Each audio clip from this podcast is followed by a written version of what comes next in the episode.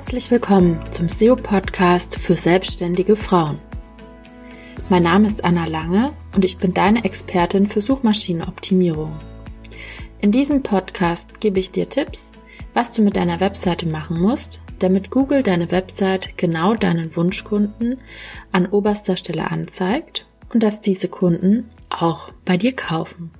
Herzlich willkommen zu einer neuen Folge im SEO-Podcast für selbstständige Frauen. Und heute freue ich mich ganz besonders, denn ich habe einen Gast, der euch bestimmt schon bekannt vorkommt, denn wir haben schon mal zwei Folgen gedreht. Herzlich willkommen, lieber Johannes. Wir haben heute im Podcast Johannes Rauchfuß. Er ist Rechts Rechtsanwalt und Dozent für Datenschutz und externer Datenschutzbeauftragter. Hallo Anna, vielen Dank, dass ich da sein darf. Ja, schön, dass du dir nochmal die Zeit genommen hast. Wir möchten nämlich heute nochmal über eine wichtige Frage sprechen, denn ja, immer noch gibt es sehr viele Kunden, Kunden von mir oder natürlich auch andere Nutzer ähm, von Google Analytics. Und da haben wir ja letztes Mal schon mal drüber gesprochen, dass es mit dem Datenschutz in Deutschland und der DSGVO mit Google Analytics so ein bisschen schwierig ist. Und jetzt gab es einige Entscheidungen von den ja, Aufsichtsbehörden in verschiedenen Ländern, dass Google Analytics nicht DSGVO-konform ist. Denn die DSGVO gilt in mehreren Ländern, nicht nur in Deutschland. Und ja, erstmal die Frage, wir haben die Podcast-Folge ja, ähm, ist Google Analytics illegal in der EU genannt? Und jetzt mal die erste Frage, welche Länder betrifft es denn überhaupt? Ja, das ist eine ähm, spannende Frage, weil es so ein bisschen, je nachdem, wen man fragt. Ähm, seit unserem letzten Podcast ist einiges passiert. Ich hatte angekündigt oder ähm, ja, gesagt, dass ja ähm, eine Organisation NOYB von Max Schrems da gerade Massenverfahren anstrengt. Und ähm, das ist jetzt auch ein bisschen fortgeschritten. Ähm, die haben 101 Verfahren äh, in die Wege geleitet und vor die Aufsichtsbehörden gebracht.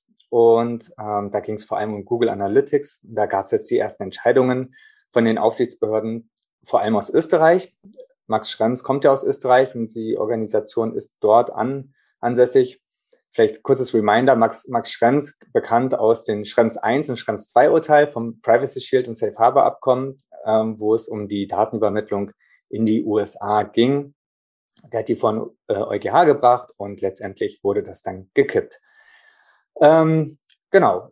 Die österreichische Aufsichtsbehörde hat dann im Dezember letzten Jahres dann wohl eine Entscheidung dazu getroffen. Die kam im Frühjahr, dann wurde die ein bisschen publik und hat für ein kleines, kleines Erdbeben bei uns Datenschutzbeauftragten ähm, ausgelöst. Denn sie haben gesagt, Google Analytics, so wie es, ähm, wie wir es uns angeguckt haben in dem Fall und so wie es auf dem Markt ist, ähm, ist das nicht DSGVO-konform. Und das war jetzt schon naja, für einige eine große Überraschung, für viele Datenschutzbeauftragte jetzt ähm, fast absehbar, in Anführungszeichen, denn es gibt ja einige Probleme in dem ganzen Bereich. Das hat die Datenschutzbehörde auch so gesehen.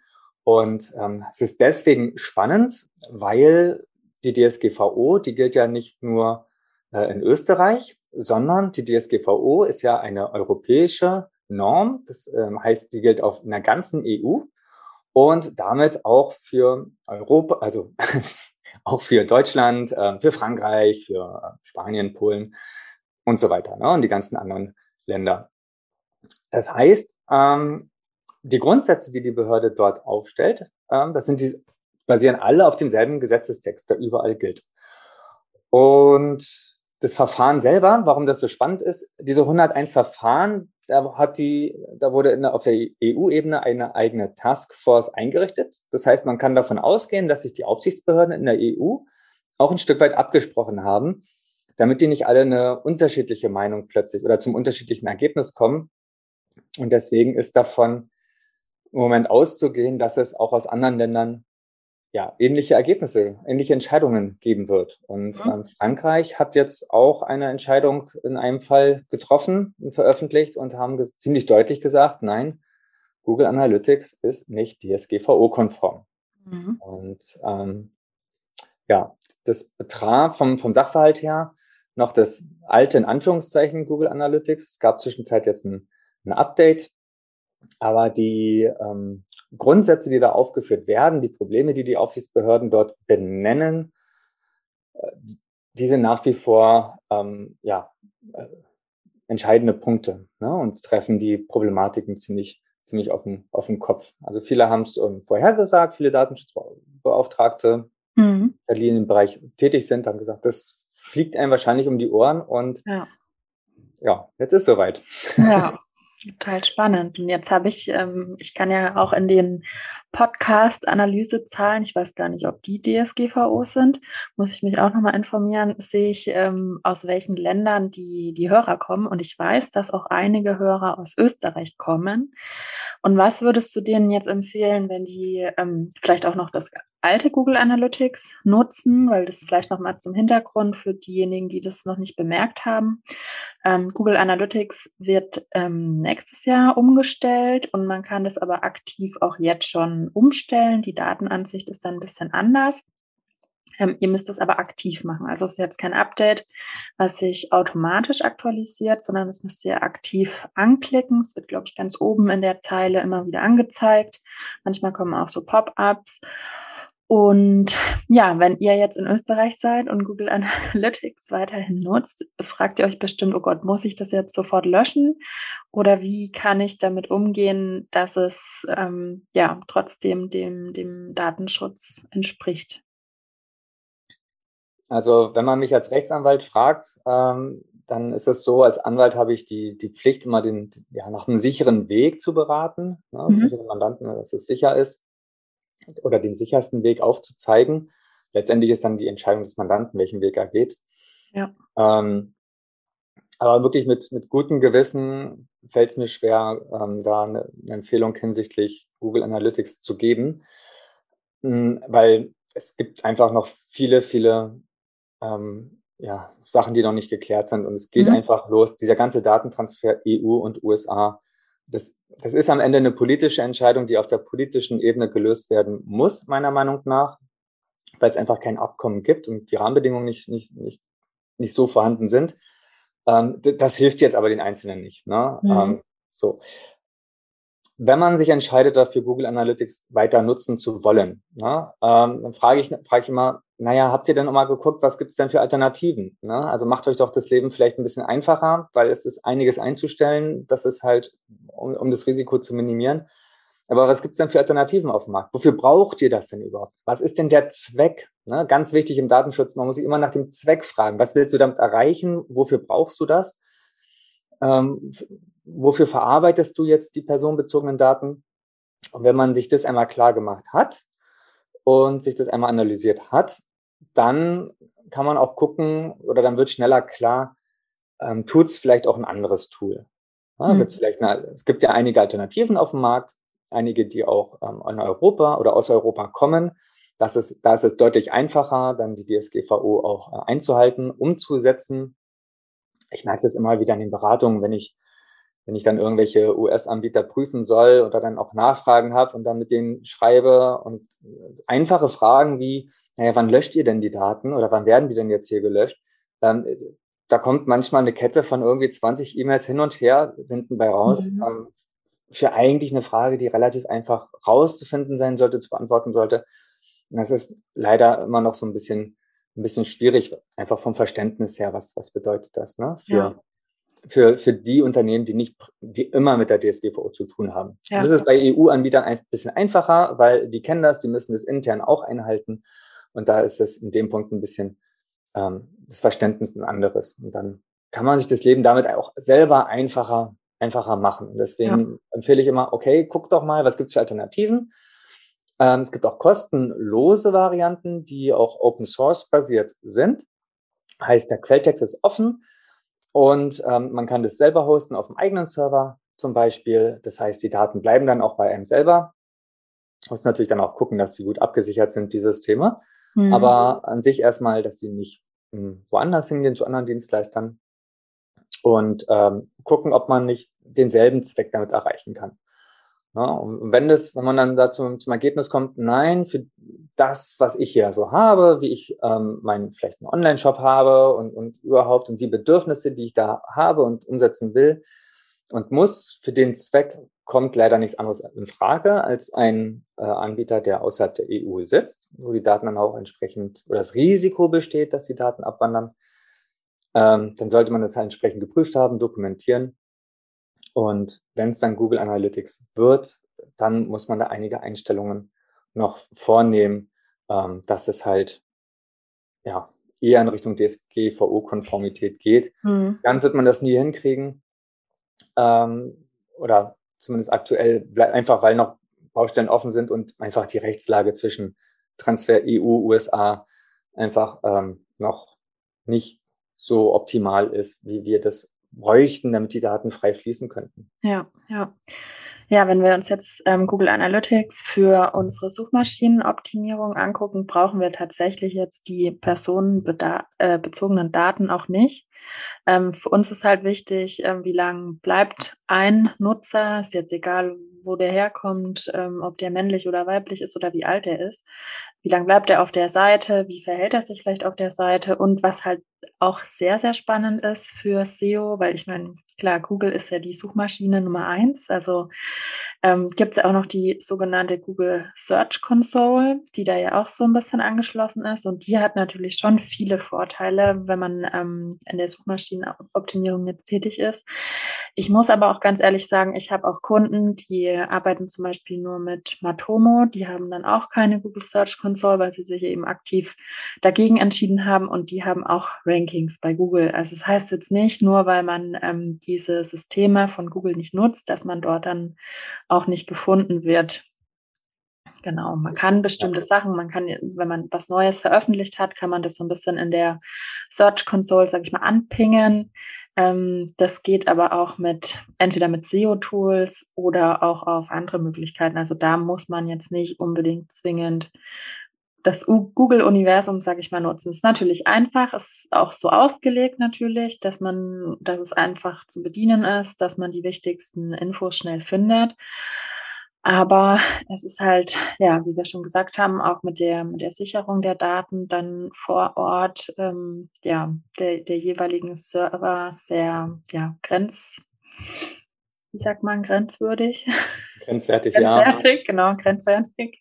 Ja. Deswegen würde ich euch auf jeden Fall, ja, mal, zumindest mal, denkt mal drüber nach, ob ihr vielleicht ähm, einen Anbieterwechsel in Erwägung zieht, weil das wäre jetzt so die, die nächste Frage. Du hast ja schon ein bisschen angedeutet.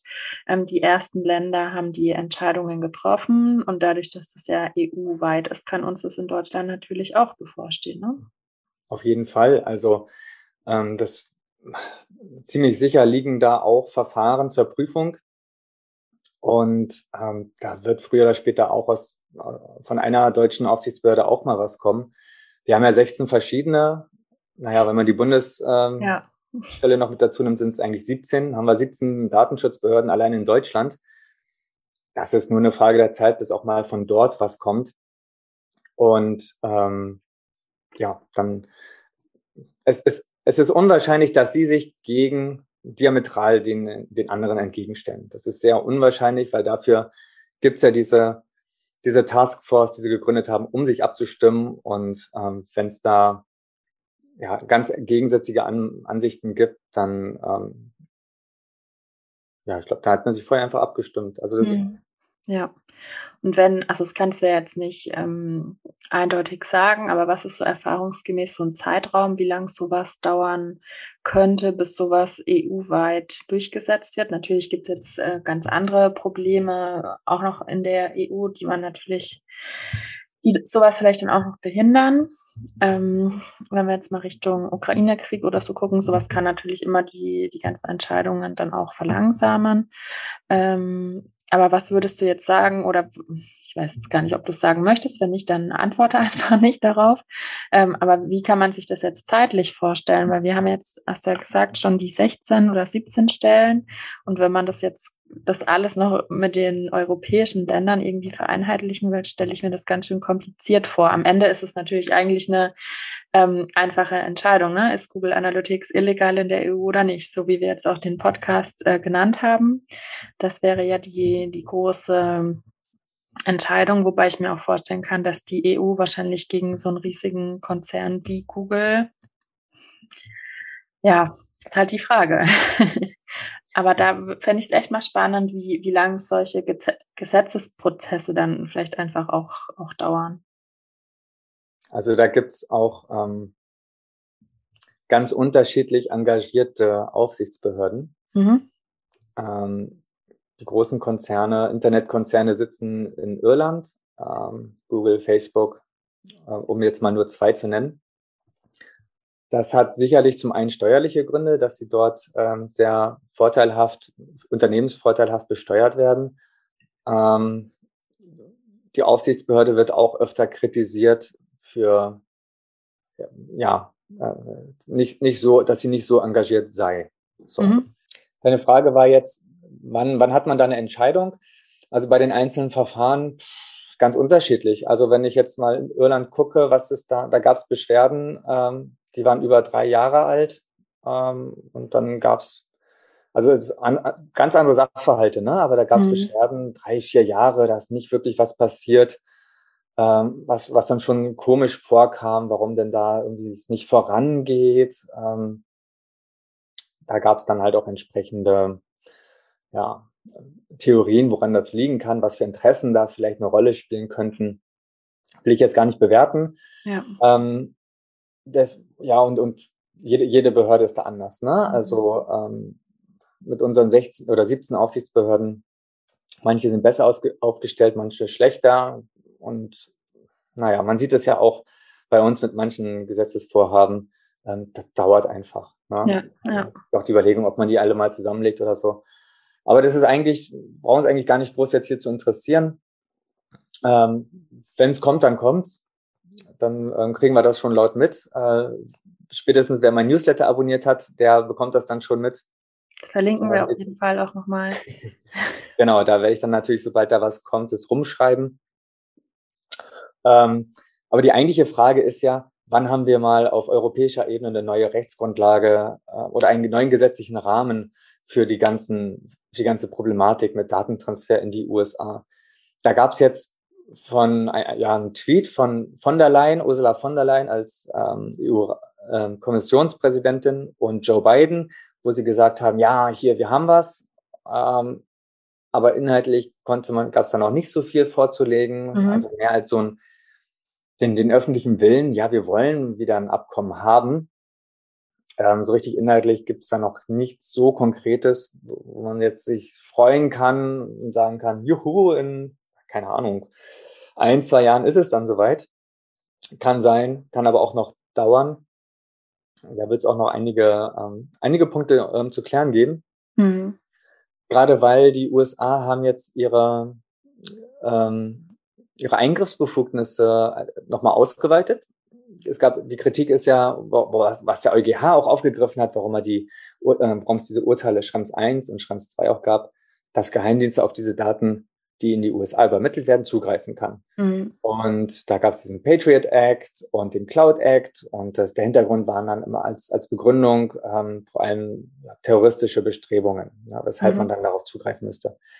Und es wurde jetzt noch ein bisschen ausgeweitet, die Eingriffsbefugnisse, dass es auch auf andere Sachverhalte jetzt möglich ist. Das heißt, das, das, der Anwendungsbereich ist jetzt nochmal größer geworden. Ähm, und damit ist eigentlich die Herausforderung, das irgendwie in einen vernünftigen Rahmen zu packen, das also wiederum einzugrenzen für mhm. EU-Bürger, ja, die Herausforderung ist jetzt größer geworden. Ja. Und wie sie das jetzt hinkriegen wollen, nachdem es zweimal nicht funktioniert hat, da bin ich gespannt. Ja, äh, ja. Vor allem, da soll's, das Problem ist auch, man als, als EU-Bürger, man kann sich dagegen kaum wehren, es gibt keinen Rechtsschutz, man kann sich nicht an die Gerichte wehren. In den meisten Fällen kriegt man das auch gar nicht mit. Ja, wollte ich gerade sagen. Viele wissen ja, ja nicht mal, ne, dass ähm, bestimmte Sachen von ihnen gespeichert werden. Ich meine, gut, ich glaube, wenn man immer wieder die Werbung angezeigt bekommt, wenn man über irgendwas gesprochen hat oder irgendwas gesucht hat, das haben mittlerweile, glaube ich, schon viele mit ähm, aber das geht ja auch noch darüber hinaus. Ja, es geht ja nicht um die Speicherung, sondern wenn dann halt, wenn dann halt Geheimdienste oder Nachrichtendienste auf diesen Datenpool Zugriff hatten und dann ja. halt ähm, ne, da halt äh, reinzuschauen. Da wird man als Betroffener ähm, nicht drüber informiert und, ähm, um, und dann kann man sich natürlich auch nicht dagegen, dagegen wehren letztendlich. Ja. Ne? Genau, das sind eine der Sachen, die sie in einem, dem neuen, in einem neuen Abkommen ähm, irgendwie geklärt werden müssten.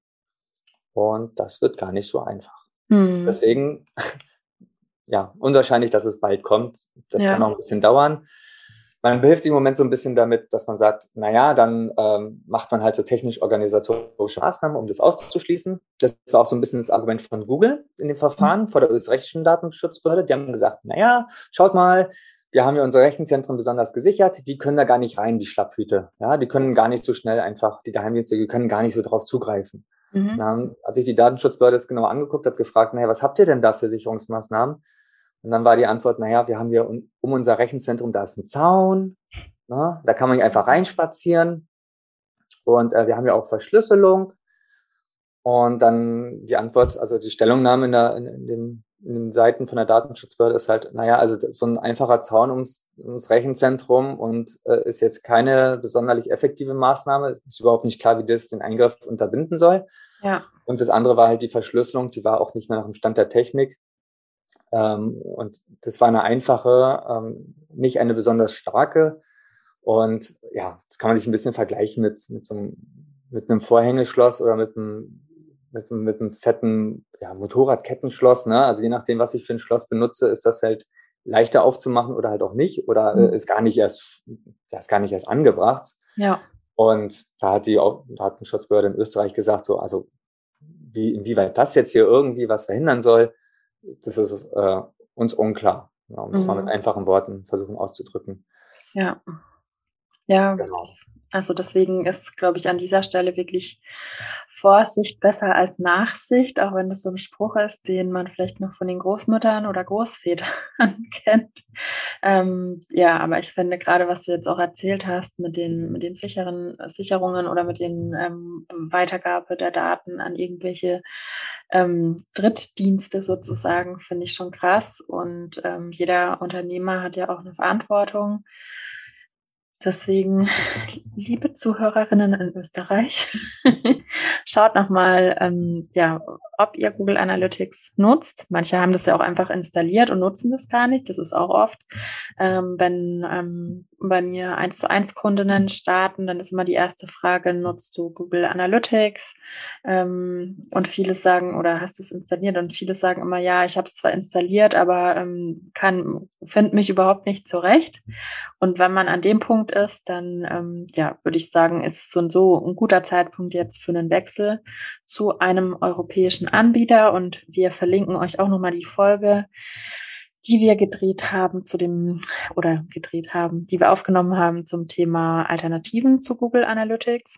Da könnt ihr euch nochmal reinlesen und wer Hilfe bei der Umstellung braucht, der kann sich gerne an mich wenden und wer trotzdem sagt, okay, ich will jetzt bei Google Analytics bleiben, der kann sich auch bei Johannes einen Beratungstermin buchen und dann könnt ihr da auch mal zusammen in das System gucken, um zu sehen, ob ihr vielleicht auch schon die, die Einstellungen getroffen wurden. Ähm, naja, die das Ganze ein bisschen besser machen, aber auch noch nicht 100 Prozent, genau.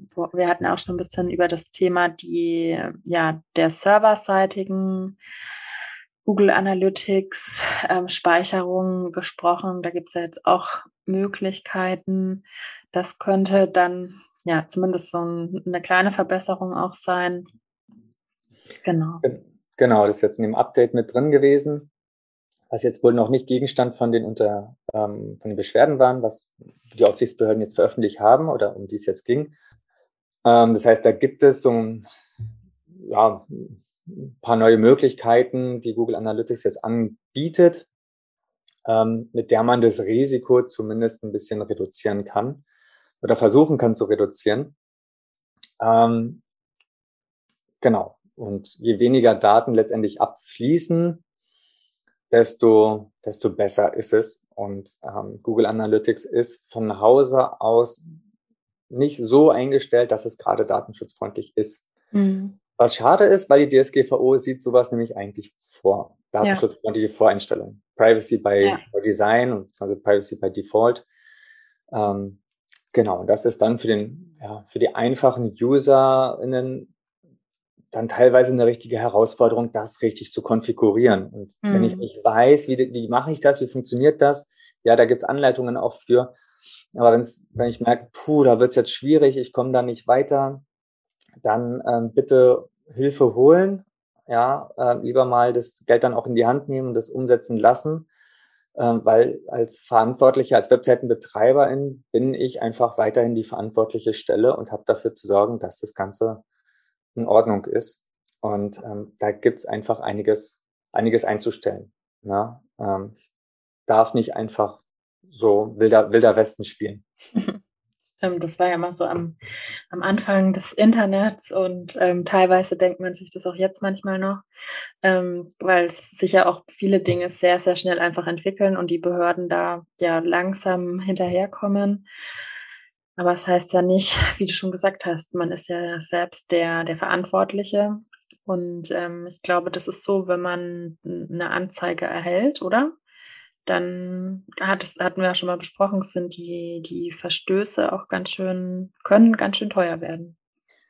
Also, wenn man sich das, ich, ich mag das immer nicht, ne, diese Angst ja, mit die Bußgeldern und so. Ja. Das möchte ich mal kurz vorweg sagen. Aber wenn man sich das rein statistisch jetzt mal anguckt, die Aufsichtsbehörden, die haben in den letzten Jahren mehr Bußgelder und höhere Bußgelder vor allem ähm, verhangen. Das, die Kurve geht dort schon ziemlich steil nach oben. Mhm schon kann schon fast sagen exponentiell.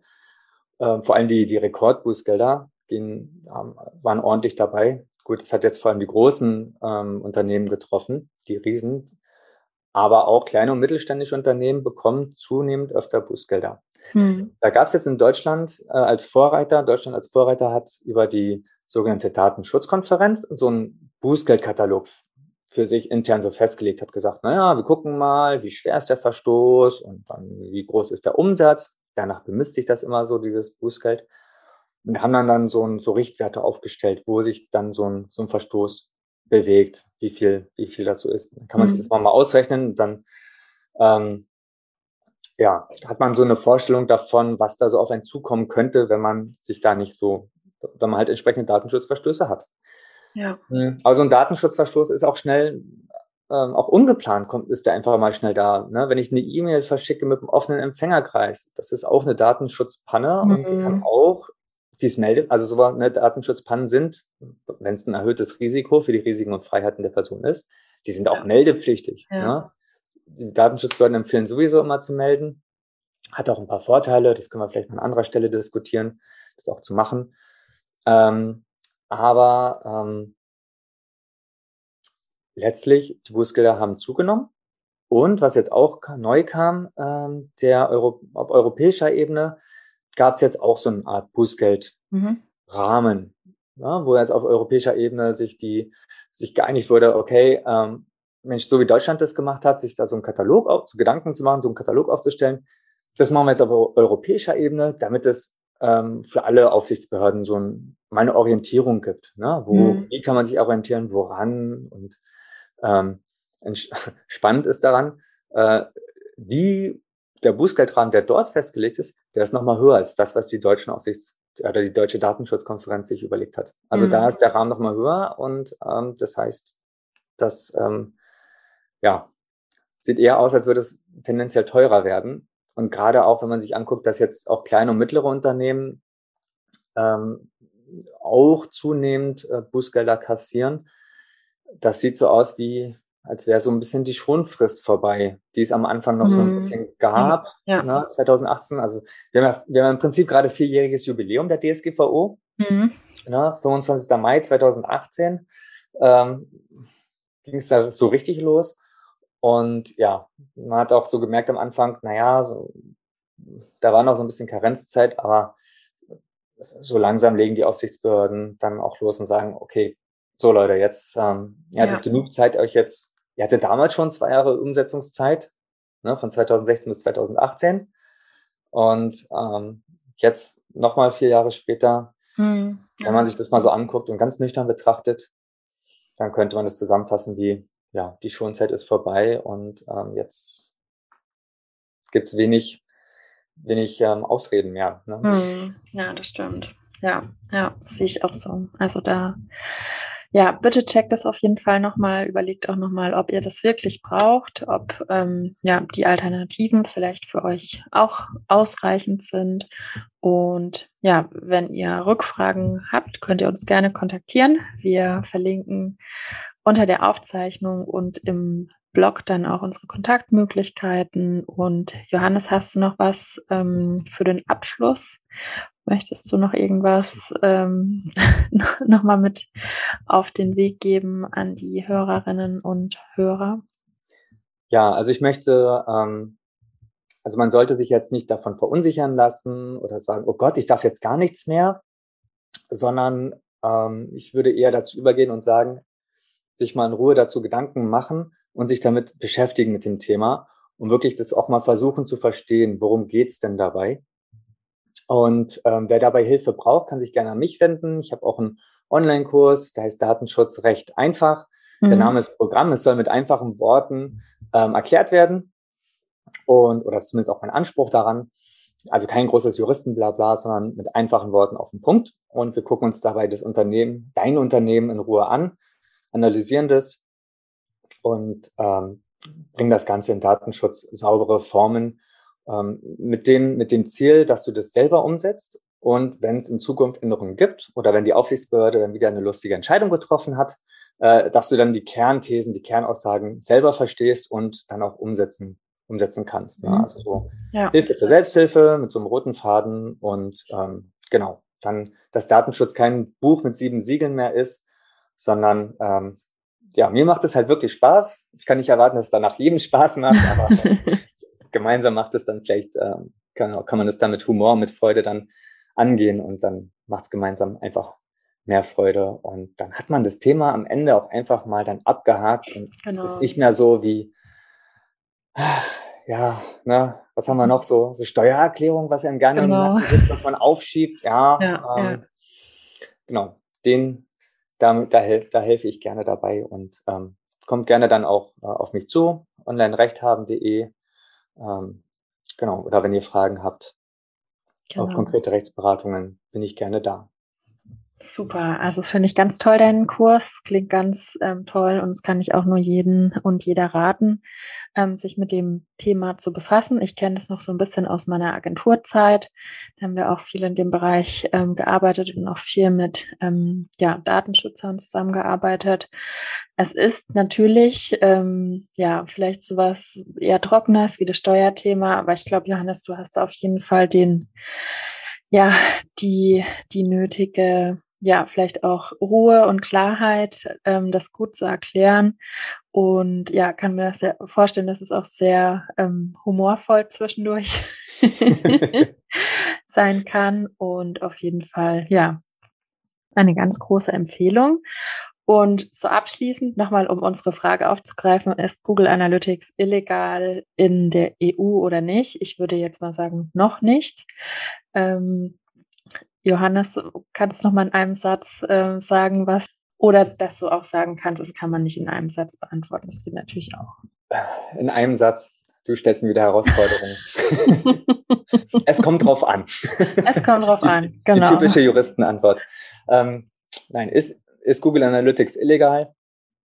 Wenn ich nicht Vorkehrungen treffe und das einfach so übernehme, dann ja, dann handle ich mir damit Probleme ein ja, ja. muss proaktiv tätig werden und ähm, Einstellungen vornehmen, damit ja, ja ähm, Satz vorbei. Damit es besser wird. So. oder, oder damit man, damit man vielleicht auf dieses noch kommt, dass es noch nicht genau. Ist. Ja, ja, ja. Super, perfekt. Also ich glaube, wir haben jetzt einen guten Einblick auch in, in, Europa und ich glaube, unsere Hörerinnen aus Österreich und vielleicht ist ja auch jemand in Frankreich oder den anderen Ländern ähm, vertreten. Für euch ist es auf jeden Fall schon mal eine super gute Info. Und falls es wieder ein Update gibt, ähm, hoffe ich mal, dass Johannes sich nochmal die Zeit nimmt für ein, eine neue Podcast-Folge, damit ihr auch ähm, ja, hier auf der SEO-Seite so ein bisschen up-to-date bleibt. Und genau, dann nochmal herzlichen Dank, ähm, Johannes, für deine Zeit, für die ganz tollen Infos. Bitte gerne. Und dann, ja, bis bald